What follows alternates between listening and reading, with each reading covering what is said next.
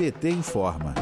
A primeira refinaria construída no país e também a primeira privatizada pelo governo de Jair Bolsonaro, Alandulfo Alves, na Bahia, vai ser palco de uma manifestação nacional na manhã desta sexta-feira, dia 3. O ato foi organizado pela Federação Única dos Petroleiros e seus sindicatos em protesto contra a venda da unidade. A refinaria, avaliada entre 3 bilhões e 4 bilhões de dólares, foi entregue pela gestão do general Joaquim Silvio Luna por 1,8 bilhão de dólares, junto com terminais e outros ativos de logística da Petrobras no estado. A conclusão da venda foi anunciada pela direção da estatal nesta terça-feira, dia 30. O Fundo de Investimentos dos Emirados Árabes Mubadala criou a empresa Acelam, que vai ficar responsável pela administração da refinaria baiana. O coordenador geral do Sindipetro Bahia, Jairo Batista, afirma que, na contramão das grandes petrolíferas,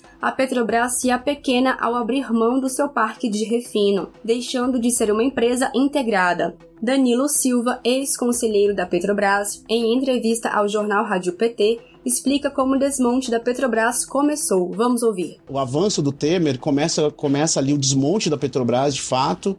O Temer vem já com essa é, com essa postura de praticar preços de mercado, de transformar. Eles mudam ali o estatuto da Petrobras, onde ali estava no, no estatuto da Petrobras estava escrito que a principal função da Petrobras era garantir o abastecimento nacional. E ali eles quebram, mudam o estatuto da empresa e colocam que a principal é, tarefa da Petrobras é remunerar os acionistas. Então, é, é, só uma frase no estatuto, mas que diz muito do que foi o governo Temer. Passa um processo que a gente tinha no governo Lula e Dilma de investimento pesado, Petrobras como indutora do, como, indutora e mediadora do Estado em vários lugares, né? Muitas vezes, principalmente nas regiões mais pobres do país, a Petrobras fazia o papel do Estado, seja com programas de socioambientais, com programas educativos, educacionais. Isso é simplesmente tirado de pauta. O Petrobras para de ter esse papel social já no governo Temer.